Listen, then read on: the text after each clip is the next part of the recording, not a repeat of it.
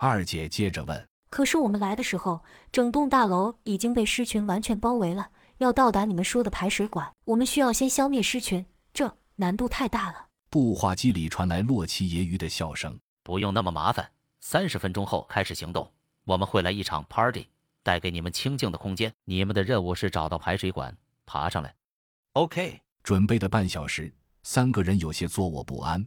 这不安源自于未知。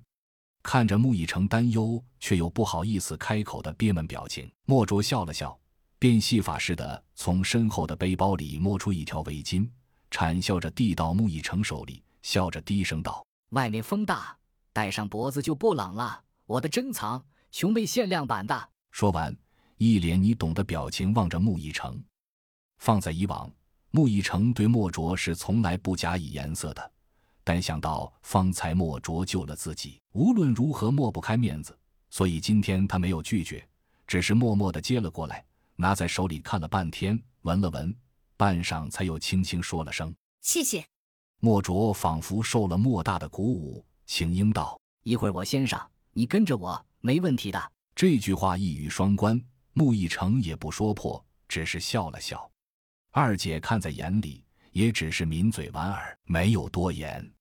他的内心十分复杂，既担心外面狮群过多，计划难以实现，又对真洛二人充满信心，期待尽快上去安全见面。一时间思潮如沸，在屋里来回巡视了五六圈，又趴在不同的窗户上向外张望，脸色颇有些阴晴不定。终于，步话机又响了，三声轻响后，洛奇的声音传出来。五分钟后行动，做好准备。闻言，聚集在北面窗边的三人精神为之一振。莫卓的呼吸有些急促，毕竟他并没有接受过完整的训练，这种行动对他来说有些赶鸭子上架。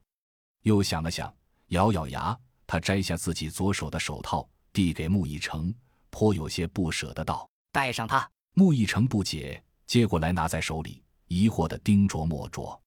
莫卓挤出一个笑容道：“我特制的，按这个按钮，对金属有特殊吸附力，一只手就可以承担一个人的重量。”穆一成眼中放光，却没有着急戴上，仿佛笑了笑，反问道：“给了我，你怎么办？”莫卓被他笑得有些不好意思，讷讷的道：“我还有一只呢。”说着举了举右手，晃了晃。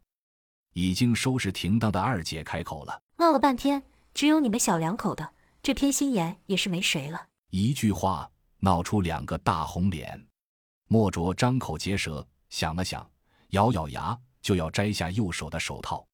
二姐却哼了一声，不屑的道：“要来的不稀罕，你自己留着吧。”莫卓动作僵在半空，进也不是，退也不是。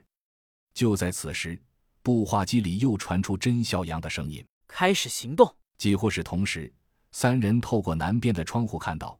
一个不大的东西落了下来，想象中的巨响没有出现。正在疑惑之际，落地的物品突然冒起一阵黄烟，